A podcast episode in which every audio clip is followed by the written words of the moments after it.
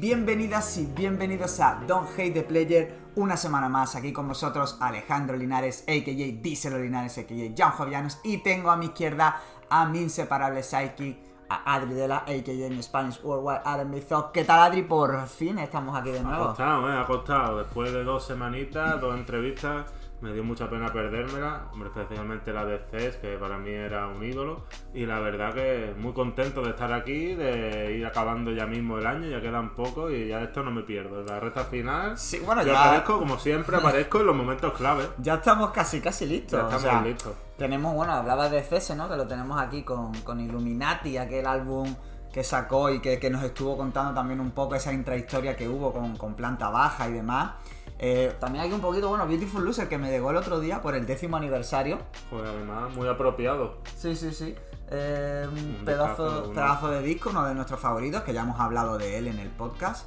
Y que, bueno, eh, gracias a aduanas de. por, por haberme por preparado- encarecer, ¿no? Claro, por encarecer estos productos, pero bueno, ahí está.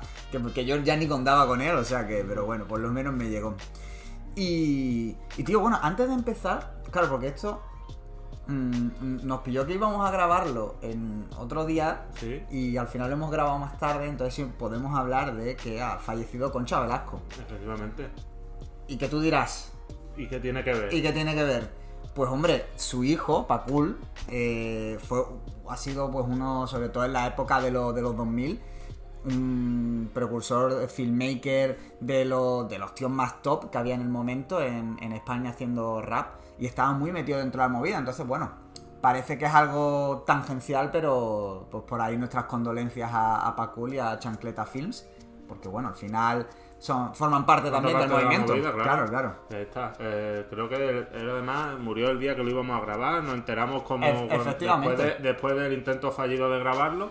Y bueno, pues aquí estamos. Aquí estamos, tío. Entonces, lo primero de todo, eh, ¿qué has estado escuchando? Así, a, a- así bote pronto. ¿Y por qué eh, el disco de flauta de André 3K? Joder. Que, empiezo por lo fácil o por lo difícil.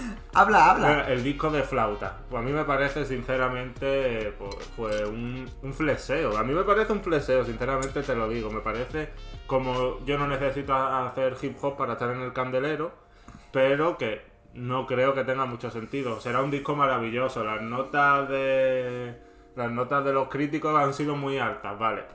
Yo no entiendo de flauta, a mí me parece que no tiene mucha chicha, es verdad que el primer tema al principio dije, hostia, qué guay. Cuando ya llevaba cinco minutos digo, vale, pues ya está. Claro, muy bien. a mí es que, o sea, al final yo aquí si hablo de eso voy a hablar de- desde la catetada. Claro. O sea, quiero decir, ni puta idea de, de flauta. Y, pero es que además, tío, a mí, lo, a mí lo que me da rabia, ¿sabes qué es lo que me da rabia? Que, que claro, que la frecuencia a la que suena la flauta es o sea, como que apenas se, se- se percibe. Y además que, que yo pensaba que el disco iba a tener como que el- un papel como mucho más preponderante la flauta, ¿no? Bueno, es un rollo chill donde de vez en cuando le mete ahí su flautita. Mm, de- de- definitivamente no es mi tipo. Y fíjate que yo de, eh, de entrada sí que pensaba que me iba a, gustar mucho el rollo. Porque este año, bueno, el señor Terrazas, Claro. Terrazas Martín, eh, nos está bombardeando. Es una cosa, Sí, sí. ahora a ver cómo nos quejamos nosotros de que se sacan demasiados discos cuando este señor ha sacado, me parece que son 6 y un EP o algo así, 6, 7, 8, más o menos. Yo, yo ya he perdido la cuenta, pero es que, tío, 12 no- meses, 12 álbumes, ¿no? Sí, Me parece un poco la, en la la de esta campaña de esta, Telecinco. ¿no? De Telecinco. Tío, yo, yo me quedo flipado, tío, porque es que yo todavía no he encontrado un disco malo, tío, que haya No, sacado. no. O sea, algunos me gustan más, otros menos, pero todos los, los tengo en rotación los, los dos meses así que salen y luego algunos que se han quedado, como el que tiene con Found Leroy, como el que tiene con, con la, la piba este, tío, el de Aleph My Heart in Pasadena, que, que no recuerdo el nombre. ¿Es él? Isladera, Isladera, ¿no? Isladera, en Pasadena, porque he dicho Pasadena. No sé, porque te ha vuelto allá con... Claro, sí, bueno, puede ser. pero, pero es, o sea, y, me parece bueno, y estos dos últimos que ha sacado, el de Ornamental también, súper chulo. Yo flipando porque, bueno, se- al final es una prueba de que se puede sacar mucha música de calidad, pero que, claro, que esa música también tendrá. Eh, o sea, que no, que no creo que haya, que haya sido fruto de estoy una semana y saco un disco, sino que, bueno, también habrá algo ahí que, que- que sí que haya tenido eh, más elaboración y sobre todo que también está trabajando con muchísima gente. Claro. Que, sí, que, está sacando muchos discos pero en colaboración con mucha gente y yo creo que eso Al también... final simplifica un poco, o sea. Claro, que yo creo que ahí también hay como un... Vale. Como que tengo un proyecto aquí, tengo otro aquí, picoteo y tal y... No es como un artista, digamos, en solitario, que, Claro. que tiene que depender de muchas más manos para producir. Él también, al ser un poco, pues yo me lo guiso, yo me lo como, pues trabaja, imagino, con su ritmo, aunque haya gente que dependa de él. Y pues eso hace pues que haya tantos discos y de tanta calidad. Y vamos a empezar por lo que he estado escuchando yo. Pues voy a empezar por el disco de Pink Panthers, Heaven Knows, que sinceramente... no sé si decirlo ya pero o guardármelo, pero para mí va a estar en los Don't Hate the Player Awards. Ya, ya, ya lo suelto, ya voy un poco avanzando, porque es un disco que me ha pillado totalmente desprevenido. Yo tenía varios discos que me habían gustado mucho de R&B este año, pero este disco no solo ha llegado a gustarme, sino a, a emocionarme. No sé por qué, no sé explicarlo, pero es un disco que ya desde la primera canción he entrado en él y cuando pasa de estos discos que te gusta una, escuchas la siguiente y te gusta más. Y luego con las escuchas, te acaba- las que no te gustaban, te acaban gustando, dices, esto es un disco que se queda para ti para siempre y esto es lo que me ha pasado a mí. Y es algo que no me esperaba, porque a mí Pink Panthers no es una artista, digamos, no estaba en mi top 20 de artistas femeninas de R&B, fíjate lo que te digo, Sí, sí. pero llega un disco así y, y te toca. Mm. Entonces, pues la verdad que muy contento. Llevo, ya te digo, pues un mes entero escuchando el disco. No, no sé si todos los días, pero con bastante frecuencia. Yo, claro, es que como ya hemos hablado de que por cierto es Alex eh, Isley, la, la del disco con Terrace Martin, que eso como ya hemos hablado de los 20.000 proyectos, Sneak con, con Gallant, eh, eso, Ornamental, que lo hace él solo. Ya, hemos- ya es que no tengo más que decir porque yo creo que mi último mes se ha basado co- en escuchar a Terrace Martin. Posiblemente. Sí, así que bueno, por, por, por decir otra, otra cosa, ¿no? Que se salga un poco, sí que tengo aquí, eh, porque no lo escuché el año pasado, y es verdad que ahí eh, tengo el debe, porque mi hermana me lo dijo y no lo hice eh, en su momento. El, uno de los que se presenta al Benidorm Fest, ¿ok? Que se llama eh, Saint Pedro, o San Pedro o tal, Pedro. st.pedro Ujú. Que es eh, Christmas Special, que es un EP de, de 7 temitas, 20 minutitos. Y bueno, a ver, es espíritu navideño, alegría, no sé, bueno, para alegría para quien le guste, ¿no? Que en mi caso Bueno, me encanta la Navidad, es una Navidad, fecha o sea, maravillosa. Eh, Decía- leía el otro día que un tuit que era un poco polémico que decía que la Navidad solo le gusta a los ricos o a la gente que no ha perdido familiares. Y yo estoy radicalmente en contra. totalmente. A mí, totalmente. a mí me parece, yo ni soy rico, o sea, posiblemente sea, no sé si más pobre que el que, Que el que o lo haya escrito. el tuit, pero ahí andará.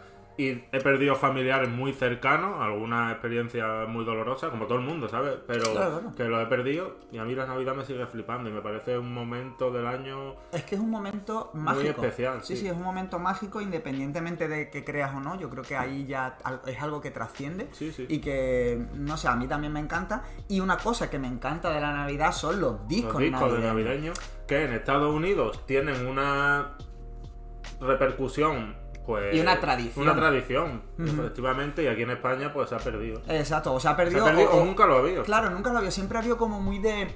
eh, por ejemplo, aquí, bueno, los que en el sur sobre todo, que se mama mucho, los villancicos de Raya Real, de siempre así y demás. eh, pero, pero sí que es verdad que no había esa tradición de disco navideño y, y sobre todo un disco navideño que no sea. Eh, ¿Qué te digo yo? Que, que versiones villancicos, pero, pero que, que, que no, que no sea religioso por así decirlo Claro, sino que pueda contar yo qué sé Como mi- este mismo, claro, de- como es. este mismo de San Pedro, que hace versiones de, de villancicos famosos, de jingles, eh, tal, pero, pero que le da también su toque y lo convierte en un álbum navideño, pero no es un álbum de villancicos. ¿Sabes qué es la diferencia Eso entre es. un álbum de villancicos y un álbum navideño? Entonces a mí me gusta mucho esto, me encantan los villancicos, pero también de vez en cuando me gusta decir, oye, ¿qué, qué opina, qué sé yo, em, de la fuente de la Navidad? Pues sí pues molaría Por ejemplo, ¿no? saldría O- algo curioso Claro, ¿no? o, o qué opina Cruz Cafune de la Mm. Navidad. Y, y me gustaría saberlo en un disco, ¿sabes? Y, y me parece como algo muy de, de un estilo, ¿qué te digo yo? Desenfadado. No es como una manera de decir, oye, pues mi regalo de Navidad es que os escuchéis esto, ¿sabes? Y tres temitas y tal. Es algo que, que- que- que no, no existe aquí o no, no hay esa tradición, que en Estados Unidos sí que la hay y que esperemos que se instaure. De momento tenemos este trabajo que está muy guay y que además se presenta al Benidorm Fest. Claro, o sea, va a estar más en boca los próximos Eh, meses. efectivamente, o sea es que- una, una manera chula, una puerta de entrada guay. Yo, por ejemplo, el disco de Nello, Another Kind of Christmas, me lo escucho todos los años.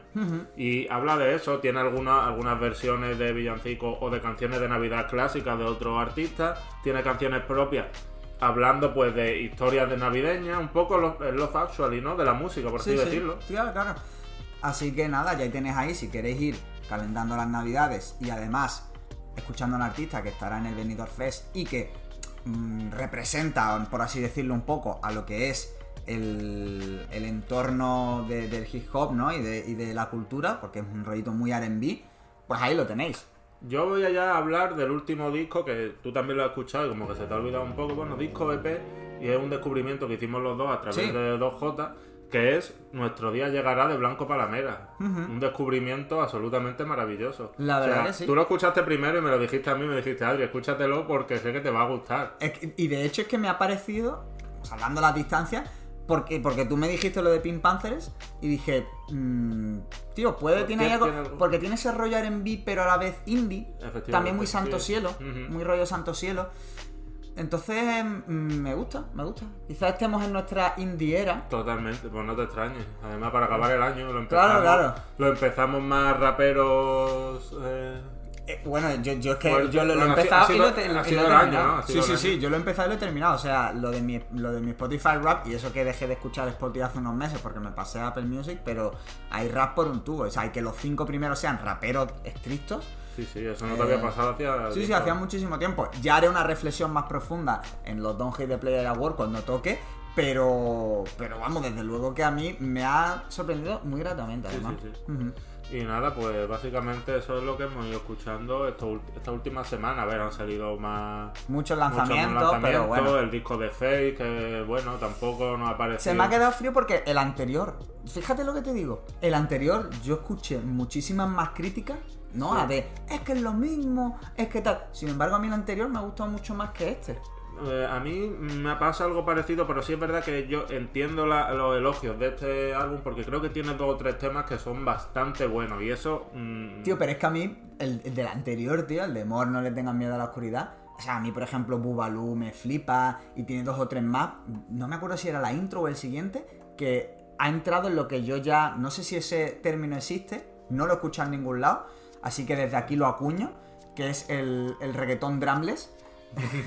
bueno, ya lo- de hecho... Creo- no sé si lo he dicho alguna esto vez ya o lo has dicho, creo, o sea, o lo has dicho fuera de cámara. Claro, no sé, si lo he dicho, en- no sé si lo he dicho en privado solo contigo, pero bueno, si no, que quede constancia aquí de que yo acuño, si no nadie, nadie lo ha dicho antes, lo acuño yo, el término reggaetón drumless, porque, eh, porque me- es una cosa que me flipa y que Fade es muy buena además en ello. Haciéndolo, sí. También porque es verdad que él viene de una tradición rapera, que, bueno, que mucha gente no lo sabía y cuando vio a DJ Premier en, en los Grammy pinchando, y, y que el- porque el tema de, de- Le, Le pido a Dios está producido por él, mucha gente se sorprendió. Bueno, es que él por lo visto viene una tradición, vamos, que le gusta eh, y, y de toda la vida. Y que se le nota. Y se le nota. Entonces, pues a mí ese reggaeton drumless que él maneja también, pues me gusta mucho. Y tiene un par ahí de...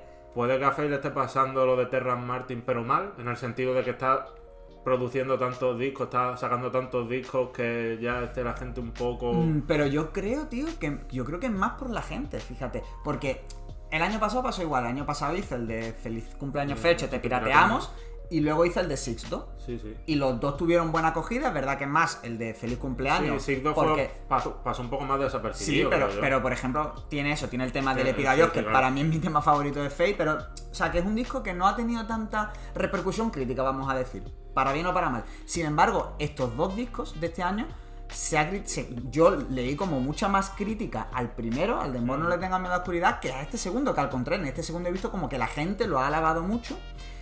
Y, Y para, para mí, ti es al revés. claro, para mí es al revés. Entonces, claro, yo, yo creo que también es el público un poco porque también coincidió, por ejemplo, la salida del disco de Fercho con, del primero, con, eh, que pilló también cerquita la de Bad Bunny, que venía también de ser criticado por, por el mismo motivo. Es que lleva dos años haciendo lo mismo, es que lleva... O sea, es como que, mm, bueno, pero ¿qué esperabais ¿Qué de Fate? queréis? O sea, claro, es decir, que, que cuando tú escuchas a Fate, tú sabes lo que te vas a Mm. encontrar para lo bueno y para lo malo. Si te gusta, te gusta, y si no te gusta, obviamente, no te va a gustar. Entonces yo cuando escuché el disco dije, es, lo, es Fate, me gusta.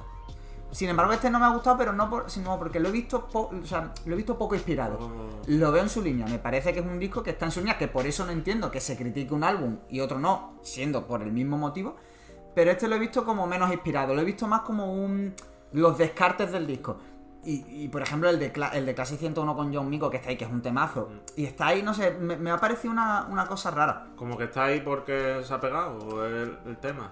Que no tiene mucho que ver Claro, igual en el concepto. claro, pe- pero, y, eso da pie a otro, a otro debate interesante. ¿qué es? que es eh, los singles que sacan discos o que venden discos o que permiten publicar discos. Y- Tenemos, y, de esto hay... Hay, hay para dar un tratado, si Mm. quieres hablamos, pero tenemos el ejemplo más paradigmático con Holanda, ¿no? De, de Claro, que decían que, que, bueno, que la disquera no quería sacar el disco de Jacob hasta que no pegó el tema de, de Holanda en TikTok.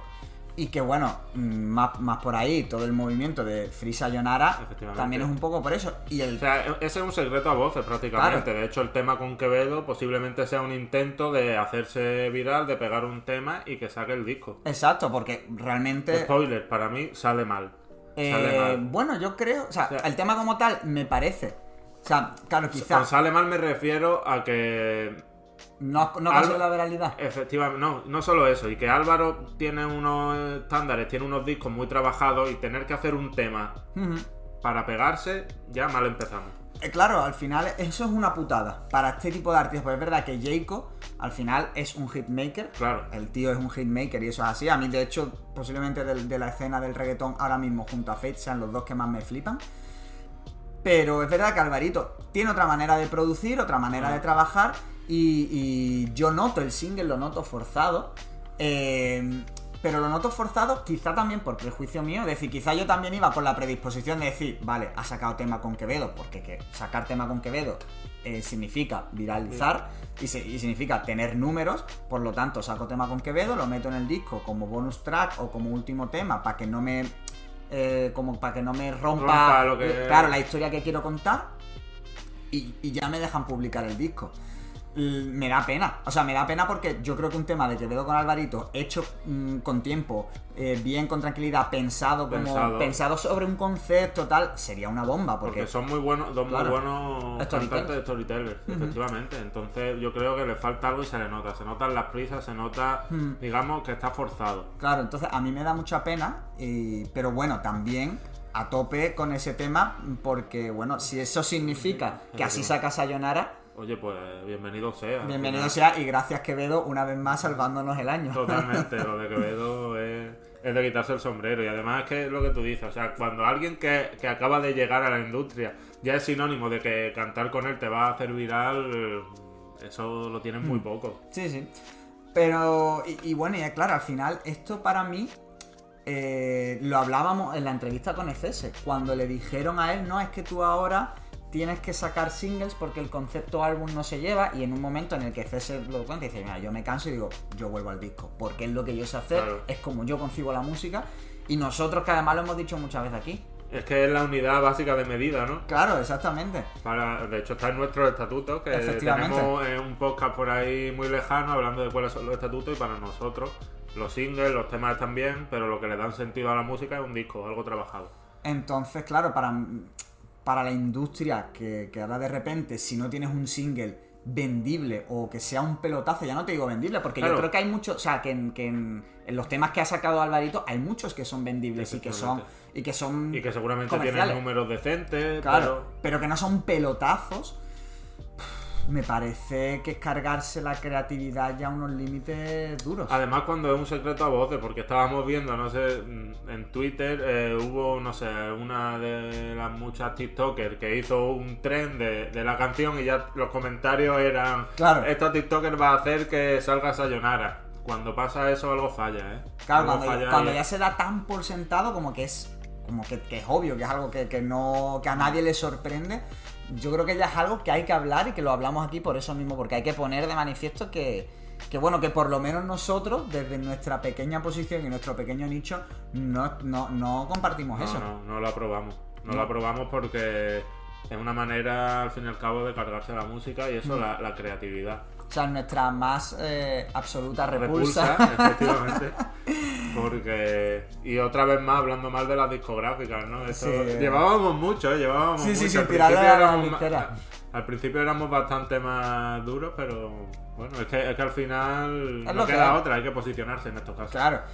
Y nuestra más absoluta repulsa también a las noticias que salieron. Y esto aquí, bueno, aquí, hay- aquí vamos a pasar medio por encima porque hay bastante tela que cortar. No sé por dónde empezar. Ah, uf. So- o sea, no sé por dónde empezar porque a mí en este caso me... No sé si que me duele la palabra correcta o la expresión correcta todo el tema de Didi con Casi. Eh, porque bueno, para quien no lo sepa, rápidamente, eh, acusación de, de, de abusos, de malos tratos, de bueno, una obsesión insana con, con el, con el beef y con la vida callejera, por decirlo de manera un poco somera. Y, y claro, eh, al final parece ser que han llegado a un acuerdo. Mm, No sé, hasta- no sé si judicial o extrajudicial, ¿no? Pero que finalmente... un acuerdo muy rápido. Claro, claro, es una- a los dos días A los dos así. días como mucho. O sea, que eso ya por lo pronto demuestra, ¿no? O sea, si tú llegas a un acuerdo y además con esa velocidad es que algo culpable eres, eh, o, o- o piensas que, o piensas que mínimo tienes algo que ocultar, Efectivamente. eh, y, y- y claro, mm, viniendo de Didi, que es para, o al menos para mí, es una de las personas más importantes De la industria, sí. de la industria a nivel personal, es decir, como a, a mí, porque quiere decir que, que este álbum esté aquí, gran parte de ello es culpa de Didi. Y que, y que el siguiente álbum de Biggie también esté es culpa, es culpa suya. Y luego Y este otros último disco. y otros Claro. Y, y todo este sonido bad boy que, que, se que Dano, por ejemplo, hablaba muchas veces cuando decía de lo que quería que fuese MCM, ¿no? De este sonido de un, con un pie en la calle, otro pie en el club, en las listas. eh, o sea, para mí la figura de Didi, tanto a nivel de industria como a nivel personal, es una figura importante por lo que su música supone para mí. Y este último álbum, además, este de Love Album y demás, que lo hablamos al principio, que es un álbum que está muy chulo, Está tío. muy bien trabajado. Y, y me que da ha mucha contado con muchos artistas que, que salieron a posicionarse en su contra incluso. mm, Por ejemplo, hablábamos de Mary J, que no sé si llegó a decir algo o no, pero muchos artistas que, claro, les dejan una posición incómoda. Claro, es que eso encima a, a tan, o sea, como a tan poco tiempo vista. Eso es. Porque no es como... hace un mes. Claro, claro. un mes, mes- no, un poquito más, dos meses. Claro, fue septiembre. El, Sí. el disco salió en septiembre y la acusación fue, pues, eh, desde el último noticiario que hicimos, darle como mucho tres semanas. Sí, sí, sí. O sea, Finales de octubre. Claro, no, o sea, que, ha sido en cuestión de, de un espacio corto. Entonces, claro, mm, uf, también hay que hablar un poco, ¿no? De, de eso, de los artistas. ¿Qué responsabilidad tienen esos artistas luego, ¿no? ¿Qué se les Claro, exige? efectivamente. e- Eso es lo que. Porque yo lo hablaba, creo que era con Adriana Freestyler. De qué dirá Mary J. Que salió Down, me parece que salió también Mm. a.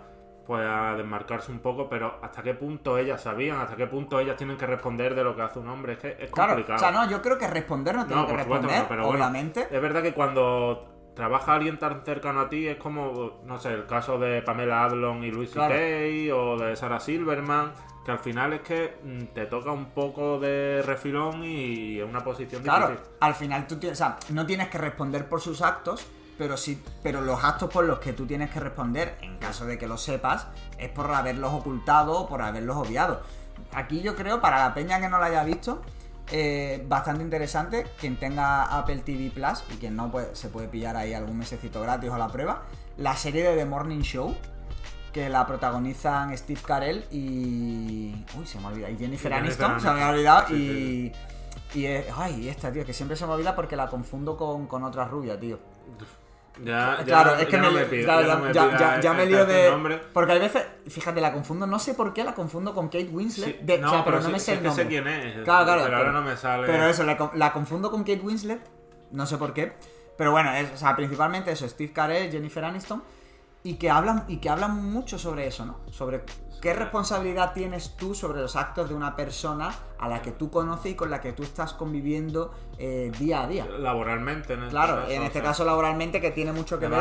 muy bien porque toca mucho, habla de los claroscuros, no todo blanco, no todo. A ver, obviamente cuando hay una violación, cuando hay un caso así, obviamente siempre hay un ejecutor, pero que hay personas alrededor que, que ni tienen toda la responsabilidad, pero hay veces que sí se puede Claro, hacer pero ni tampoco entonces- son inocentes. Efectivamente. O sea, entonces algo tienen, claro, algo tienen de, de- o de responsabilidad o de por lo menos eso, un, una, un, un hablar y un, posici- y un posicionarse.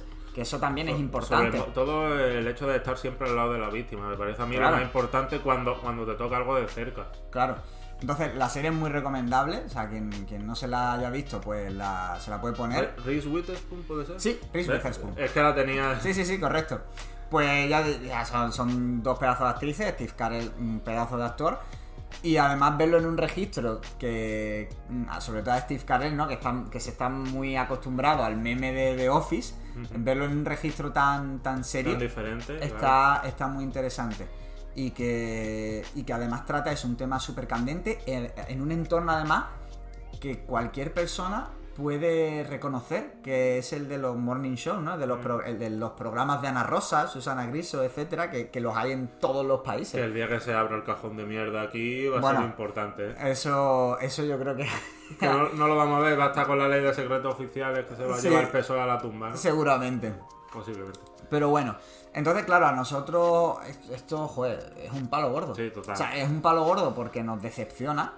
Eh, Y porque vemos que no son casos aislados, ¿sabes? Ya, ya son muchos casos Mm. y vemos que no sé si es una trama orquestada, si se puede hablar así, pero sí que, digamos, al final cuando hay 100 artistas famosos y de los 100 artistas el 10% mm, son ovejas negras, pues igual no es oveja negra, es Claro. ya que está todo el yo, cesto podrido. yo no creo que sea He, he mezclado un poco refranes, Sí, he hablado ¿no? de oveja y luego he hablado del cesto, ¿vale? yo, da igual. yo no, creo, entendido. no creo que sea tanto una trama, es decir, como que haya un, un Jeffrey Epstein, ¿sabes? Eh, pero sí que hay una- unas conductas que yo creo que también vienen por los abusos de poder.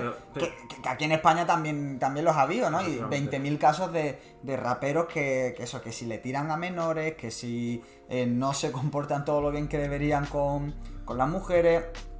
Yo creo que aquí que esto es un caso básicamente de eso, de, de un abuso de poder, de una situación que, que al final lo que te da la fama.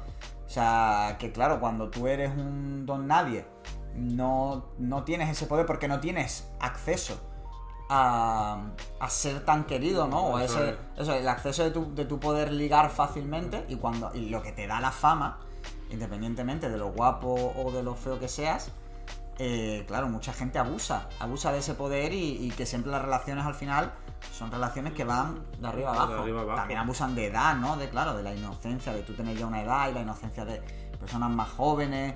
Eh, claro, al final yo creo que son todos varios factores que no es como que la gente se ponga de acuerdo en tenemos todos estos gustos raros, vamos a hacerlo así, sino que al final son unos patrones que, que mucha gente no es capaz de controlar. Efectivamente. Y igual me meto en un jardín, pero debería ser todo lo contrario, ¿no? O sea, cuando tú tienes cierto poder, tienes facilidad para ligar, cuando más correcto debería ser, porque no necesitas tener comportamiento para ligar, ¿sabes lo que te digo? Comportamientos Sí. raros ni...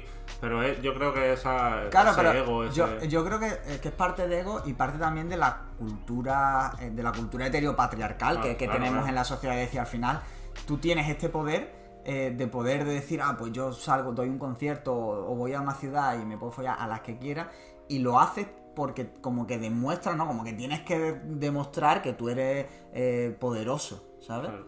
Y, y no, y no es a la gente, porque a lo mejor ni lo cuentas, pero te lo tienes que demostrar a ti mismo. Y yo creo que también es, es parte un poco de eso, ¿no? De ese heteropatriarcado, de esa cultura de la masculinidad tóxica, del tú tienes que estar constantemente demostrando eh, lo hombre que eres y, y una de las cosas por la que se demuestra es eso. Entonces, claro, ahí también hace falta, y encima en un entorno como el del hip hop tan eh, masculino. Masculino. O sea, que es que encima, claro, esto se, ag- se agrava mucho más si, si nos vamos a, a- a- al ámbito hip hop solamente. Entonces, claro, ahí... Es muy difícil, Mm. o sea, es muy difícil que nosotros seamos conscientes de todo lo que se mueve detrás, pero está bien que desde aquí nosotros también, siendo unos dos nadie, hagamos, hagamos un ejercicio de reflexión y digamos pues que estas conductas no se pueden permitir y que fuera todo abusones pues de, Claro, de movimiento que acaban ensuciando. Porque al, al- al fin y al cabo, cuando lo ensucia un don nadie, vale, pero cuando es alguien con tanto poder, es que al final, es como pasa con el caso de Arkeli, es que es algo de lo que, claro. de lo que no te recupera. Total, totalmente. Y que encima, o sea, bueno, y estamos aquí hablando de todo el, caso esto de abusos, de malos tratos con, con Cass y demás. Claro. Pero es que podemos tirarnos hablando de, bueno, de todo el tema de la muerte de Tupac, que desde lo de KCD, eh, bueno, están saliendo cosas y parece ser que está empezando a salpicarle a, a Didi.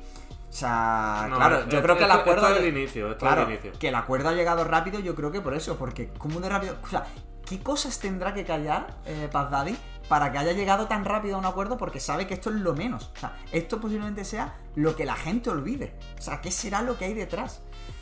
Y una persona que está ansiosa por saber qué hay detrás es 50 Cent. Efectivamente. O sea, lo de 50 Cent Estaba pensando cómo lo iba a hilar, cómo iba. O sea, a mí lo de, lo de 50 Cent, dentro de todo el drama que, que es esta situación, me parece también casi cómico. Sí. Porque el tío se lo está gozando como un cabrón, ¿eh? O sea, está hay persona más feliz. Claro, claro, está todo el día posteando cosas, riéndose de él, atacándole. He, he leído justo antes de que tú vinieses que va a producir un documental hablando sobre esto. O sea, O sea, es como. O sea, a mí me hace gracia, pero a la vez como. Estás banalizando demasiado. Claro, exacto. Es Por eso digo que, que dentro de lo que de, de la gravedad me resulta cómica la postura de él, ¿no? Porque es que, es que eso, es que parece que es como si se... Como si lo hubiese tocado la lotería. Sí, sí, sí, sí, tiene, vamos, y además eso, te, te enteras, o sea, si queréis saber exactamente lo ¿Qué que ha lo que pasado, Seguir en Instagram. seguir ¿no? en Instagram a 50 Cent, que, lo Sí. vais, que os vais a enterar perfectamente, porque el tío lo tiene, vamos, todo al día, vaya. Joder. Las cosas, ¿no? De- del beef, ¿no? Claro, es que, claro, al final cuando tienes enemigos así... Al no, final no ver, puedes... ver la caída del imperio siempre es satisfactorio, ¿no? Para Claro. está en el otro lado. Pero bueno, vamos a esperar a ver en qué acaba desembocando esto. De momento, más allá del acuerdo, tampoco hay mm, posturas oficiales mm, o sea, de, de relevancia. Así que bueno. Y menos mal que las chavalas siguen haciendo buena música, porque como tengamos que seguir aquí dejando de hablar de señores, nos vamos a quedar tú y yo pues sin podcast y sin nada. Desde luego, pero bueno, por lo menos mantenemos todavía. Efectivamente. Así que bueno, ya no sé si, si te apetece hablar de, de algo más, de alguna otra noticia, alguna Uf, otra... yo, yo no tengo nada, como siempre el que la saca. ¿eh? Claro, claro, yo tenía esta, digo, no sé si tú tienes, si tú me traigas alguna sorpresa no, hoy. de momento nada. Pues entonces- La verdad, soy, soy un poco baguete para estas cosas. A mí me gusta que me lo den todo hecho. Pues ahora te va a tocar a ti trabajar. Ahora, ahora me voy a poner yo el mono de trabajo, así que hablamos de, de Gino One, con el club de escucha, este disco que propuse yo. Eh, ahora no me acuerdo ni cómo se llama. The Life, The. Life. Iba a decir My Life, pero es The Life. Claro, pero no es la tuya. No, no es la mía, es la de. Bueno, pero habla desde su postura, podría Claro. ser la de él. Eh, el año 2001, eso sí me acuerdo. Y pues básicamente un disco que elegí. Podría haber elegido cualquiera de los cuatro primeros, porque a mí Gino One, ya lo di, creo que lo dije cuando Sí. te di las razones. Me parece el artista más infravalorado de la historia del RB. Y pues lo elegí este, ¿por qué? Primero, porque los dos primeros discos eran producidos íntegramente por Timbaland, cosa que mm, ya como que estoy un poco cansado de que todo esté producido por Timbaland. Dije, vamos a salirnos un poco. Ya hemos hecho varios clubes de escucha que o bien estaban producidos por Timbaland o metía la mano. Entonces dije, pues venga, este disco. Y es un disco que a mí me gusta mucho y que ya hablaremos de otras historias, pero sobre todo me gusta esa estructura circular que tiene de inicio y final. Ahora quiero que me expliques tú un poco qué te ha parecido a ti el disco. Vale, el disco me ha gustado mucho. Me ha parecido muy largo. O sea, en ese, no, no porque lo sea, que lo es. Lo es, lo es. Sí, pero me ha parecido largo en el sentido de que creo que. Que podría haber. O sea, creo que, hay- que podría haber cortado. O sea, n- no siento que es un disco donde sea tan necesaria la longitud que tiene. eh, pero que aún así me, me ha gustado mucho. Sobre todo por, no sé, en mi caso, por tres, cuatro baladas que tienen la parte final, que es como... Mm. Claro, que, que me parece, vamos a llamarlo redundante, ¿no? Mm. Digo, sin, sin parecerme malo, pero sí que hay veces que digo, tío, si a, si a lo mejor en la selección final hubiese quitado un par de cosas, para mí hubiese quedado más redondo. Eh, eso es lo primero. Luego me, me han gustado una, detalles tontos, como que haya varios temas que donde haya autotune. Ujú. O sea, O tema- sea, yo, yo eso, yo eso sabía que, que Claro, lo iba a destacar. Te- temas con autotune porque, bueno, porque un disco de 2001 es Estados Unidos, obviamente esto va mucho más avanzado que, que en, que en España y que en otros lugares, pero no deja de sorprenderme que en 2001 se utilice el autotune de esa manera. O sea, que, que al Es, final... es verdad que es con fogonazos, digamos, Sí, sí, poquitos, claro. pero que le dan cierta personalidad a los temas. Exacto, porque es, o sea, porque es, es precursor a, a- a lo que T-Pain luego cogió y llevó, hasta el extremo. Hasta el extremo, ¿Sabes? Pero ahí, se- ahí ya Se no- utilizan autotune que se note. Eso me parece curioso, me gusta, ¿no? Porque bueno, al final siempre, tan- tanto por el- lo que es el gusto personal como porque a nivel arqueológico o académico, eh, poder como situar... Claro, claro. eh, Esto, en un paper saldría claro. ya Gino Wine en el álbum de. Live Claro. 2001. Ya... Son, son esas cosas, son Claro. esas cosas que dices tú, coño, qué curiosidad, ¿no? Aparte de que digas, hostia, me gusta porque a mí el, auto- el manejo del autotune me gusta, digas tú, mira, tío, pues un disco de 2001 de RB eh, noven- muy noventero, tiene un sonido muy Sí, muy noventero. A mí me ha recordado, no, no sé si tú a lo mejor vas a pensar que, que, que he fumado, pero bueno, yo creo que sí.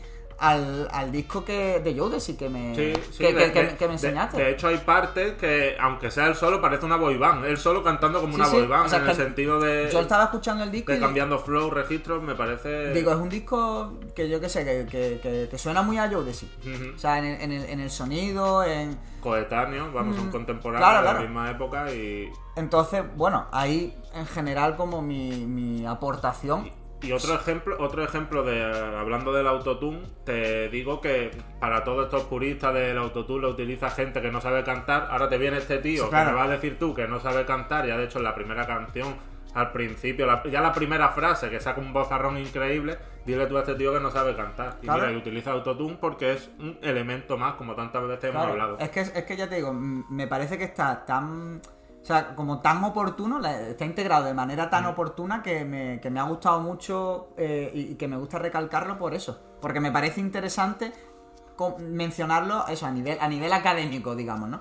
Más allá de, de lo que te pueda gustar o no. A mí una cosa que me gusta mucho de este disco es los diferentes registros que tiene. Hemos hablado de eso, de las 3-4 baladas que tiene a- al final, que es muy guay. Pero a mí sobre todo, a mí el Genuine que más me gusta es el, el Genuine más groove, por así decirlo, que te incita a bailar, que lo tiene en tres o cuatro canciones, lo tiene en la primera, lo tiene en la última, por eso digo que es un poco circular, porque empieza y termina igual, y porque además empieza preguntando ¿por qué no yo? Y termina respondiendo ¿por qué no me elige a mí? Porque soy un player, que, que además, ojo, Ojito. está la actualidad y que casa muy bien con el, el inicio y el final, casa muy bien el disco. Y ese, ese Genuine Mac Groove a mí me gusta mucho. es de- Mm. Por eso te digo que es de mi artista favorito. Es de los pocos que a mí me lo escucho y me entran ganas de bailar eh, dentro de este Sí. género. No, no de los pocos, hay muchos, pero de los que más me, me genera esa emoción. Mm, O sea, a mí, por ejemplo, eh, Differences, el, el cuarto Bueno, tema. Differences es que es el hit, es el hit de este disco, es una me cosa... parece una barbaridad. Luego es verdad que. Claro, además tiene una melodía muy icónica. Esa, esa, esa canción es de las que tú escuchas los primeros acordes y ya sabes dónde Sí, te, te es- transporta. es Al momento perfecto donde lo escuchaste, es, es de esas canciones que tiene esa capacidad. O sea, luego. eh, ¿Te ha gustado el tema con Ludacris, por eso, cierto? precisamente te iba a hablar de eso, ¿no? De That's How I Get Down. Que me, que me mola mucho, tío. Y es que sabía que te iba a gustar. Eh, En otros discos yo creo que podría haberte gustado más porque creo que saca un poco más esa vena hip hopera, pero al fin y al cabo aquí no estamos para que te guste a ti, sino para que descubras lo que me gusta a mí. Sí, sí. Pues ya te digo, sí, no, me, me ha gustado mucho. Ya te digo, sobre todo la primera mitad del disco, Mm, mm. porque me gusta más, igual que a ti, o sea, me gusta más ese rollo groovy, ese rollo. eh, ritmos de, de- de ritmos de, de eso, de, mantenerte con la atención es. puesta, ¿sabes? De, dar palmas, claro, de mover la catchy, cabeza. ese, ese ese- ese- rollo catchy que tiene en la primera mitad del disco. Y, y bueno, principalmente de- destacaría esos, esos dos temas. Es que yo este disco lo veo un disco canónico de lo que era el R&B de la época, de tocar todos los palos, de meterte una canción Mm. más eso, más bailable, otra canción eh, más clásica, balada, lo tiene todo. Y aún así te digo una cosa. No me parece para nada un disco. eh, un cajón desastre. No, no, no. O sea, me parece que es un disco que, que tiene. que tiene una coherencia sonora bastante, Total. bastante buena. ¿sabes? Que, que tú te lo escuchas del tirón y se te puede hacer más largo, más corto, pero que reconoces que hay un trabajo de principio a fin trabajado. O sea, que, que no es un disco de decir. voy a hacer un. Un disco de hits para la gente. O sea, como que se nota que es un disco que está trabajado de, que está trabajado bien, como a nosotros nos gusta, y que, que, oye, pues, De hecho, posiblemente él cuando pensara en hacer el disco, no sé si Differences tenía pensado que fuese el hit. O sea, porque Claro. dentro de que es un hit y a la vista está, ¿no parece que hubiese otros temas más destinados a ser hit que, que es? Yo, yo creo que sí. Sí. Pero hay veces que, que das con la melodía, aciertas con la clave y te sale pues una canción O sea, y- de- que, son esos que momentos traspasa claro, de, la, de la chispa, ¿no? De la, de Mm. la magia que en, que en un momento dices, hostia, ha, ha surgido. Ha y que conectas con la gente, aunque luego tú no mm, pienses que, que va. Mm. La verdad que es un disco que, mm, que eso, a mí me flipa, yo lo he escuchado mucho, es verdad. Que yo lo venía pensando porque me lo he escuchado un par de veces para hacer el club de escucha, que llevaba bastante sin escucharlo y el hecho de hacer el podcast y tener que estar siempre constantemente escuchando lo nuevo me ha quitado tiempo de escuchar lo que me gustaba antes. Ahora escucho menos las cosas que me gustaban antes al final por cuestión de tiempo. Entonces, Claro. este club de escucha me gusta mucho porque me ayuda a, A rescatar, recordar, claro. a recordar por qué me gustaban tanto estos discos y por qué los escuchaba yo tanto. Así que los recomiendo mucho, recomiendo mucho a Genuine, el que escuchéis todos los discos. Los dos primeros son producidos por Timbaland en su totalidad, entonces O sea, ya sabéis. ya tenéis ahí sello de calidad. o sea, Efectivamente, o sea que además es un tío que, pues eso, que se ha mantenido como uno de, los, de las grandes referencias. Infravalorado porque yo creo que nunca ha estado al nivel de los tops, pero que ha estado ahí en esa clase media alta mm. y con calidad para ser top. Para mí. Mm. Pues con esto terminamos el club de escucha y para la vuelta ya de Navidades, que ya no habrá más, eh, volveremos con esta Qué vez. dramático te ha quedado. No, habrá bueno, no volveremos más durante. eh, o sea, en, en ¿no? noticiarios. En 2020. noticiarios, claro. Todavía tenemos, tenemos que volver con los Don Hate Player Awards. O sea que. eh, Sí, que, sí, no panda, el- que no panda el cúnico. Efectivamente, Que nos queda, un- un- nos queda una última bala en este año. Efectivamente. Y la, vamos, la queremos Y aprovechar. la queremos aprovechar. Intentaremos que sea algo especial. No sabemos todavía cómo. Ya Igual no, igual, igual de repente aparecemos otra vez aquí en este. Esperemos que no. Pero bueno. Pero bueno, para después de Navidades volvemos a eh, terreno nacional, volvemos al rap y con un disco de 2012 de nuestro queridísimo Chiri Vegas, eh, Shadows. O sea, un disco del que hay mucho que hablar. O sea, muchas Mucho. tonteritas que hablar que, que, que yo creo que... Y que además podemos eh, linkear también mucho con el, con el disco del Fomega. O sea, con, Claro. con el Phantom Pop del Fomega. Efectivamente. Que, que, por cierto, mm, claro, la- las cosas. Realmente estamos grabando este podcast mucho antes de- del domingo en el que los estáis escuchando y todavía no hemos podido escuchar el eh, de Freelance 2, por lo tanto, bueno, queremos opinar Ta- con. También te digo, aunque lo hubiésemos escuchado, no sé si íbamos a hablar eh, de esos 3-4 minutos, Claro. porque, y esto voy a hacer un poco adelanto, que no, que no. En 2024 queremos hacer algo hablando de él. Claro, Entonces- desde aquí, si el Fomega nos está escuchando o si alguien que, que lo conozca, aunque bueno, mm, en Málaga seguro que hay alguien, Sí. se lo pase y diga, oye, Elfo, te contactaremos. O sea, no hace falta que nos escribas, te escribiremos nosotros. Porque algo Solo que estate remota- pendiente, ¿no? Claro, estate pendiente a los DM. Pero, pero bueno, podemos linkear con Phantom Pop, que ya hicimos el club de escucha de Phantom. Pop en su momento, hace un par de años creo ya que fue. Pues Fue hace- sí, sí, en la, fue en la segunda La temporada segunda creo. temporada. Y, y pues eso es un disco que- del que se puede hablar mucho y que además es uno de esos pocos discos de los que yo tengo la, mm, llámalo suerte, llámalo enfermedad, de tener la versión física en CD y en Y vinilo. en vinilo. Estarán aquí obviamente el día que toque, eh, porque me gusta flexear de, este- de estas tonterías, ¿no? Pero, eso. O pero que para eso están, porque no los es, escucho, o sea, porque no los... Si, si no tienes vinilo, Claro, o sea, o sea, no, no- tienes tocadisco, ni- ¿para ni, qué? ni siquiera tengo reproductor de CD. o Tampoco. sea, O ya sea, no lo tengo. lo, lo único que tiene aquí es pues, para. es una claro, tontería. claro. Así que bueno, eh, ya sabéis, os ponéis el disco durante estas navidades, aparte de poneros musiquita navideña. Y que por cierto, venga, vamos a despedir, o sea, de, de manera así Uf, un poco improvisada. me da miedo, ¿eh? Claro, no, de manera improvisada. Vamos a cantar un villancico. No, no. Sí, no. hombre, los cojones. Dime una canción eh, navideña. O sea, que, que- que a ti te mole y que escuches mm, de manera habitual y que le recomiende a la gente. Yo. eh, hay gente que diría, "Ah, no, bueno, esto es un guilty pleasure. Para mí no es guilty pleasure, a mí me mola, lo digo y me lleva molando este tío muchísimo tiempo y desde entonces me mola. Es eh, Mistletoe de Justin Bieber, que me, me flipa. Un tema que, que me parece y es de mis temas favoritos navideños. Vale, pues yo, como ya he hablado del disco de Nello, pues te voy a decir una de las canciones que es I Want to Come Home for Christmas. Y me parece pues, una canción muy chula y que recomiendo a la gente que se la escuche. Pues ahí tenéis, para que os vayáis ambientando un poquito en vuestras cenas navideñas y además de poner los peces en el río, pues pongáis un poquito de, de hip hop. Efectivamente. Nos vemos eh, en los Don't Hate the Player Awards, sean especiales o no, ya veremos cómo lo hacemos. Así que nada, muchas gracias como siempre, Adri. Muchas gracias a ti. Nos vemos dentro de poco y ya sabéis, odia el juego. No odies al jugador. ¡Bless!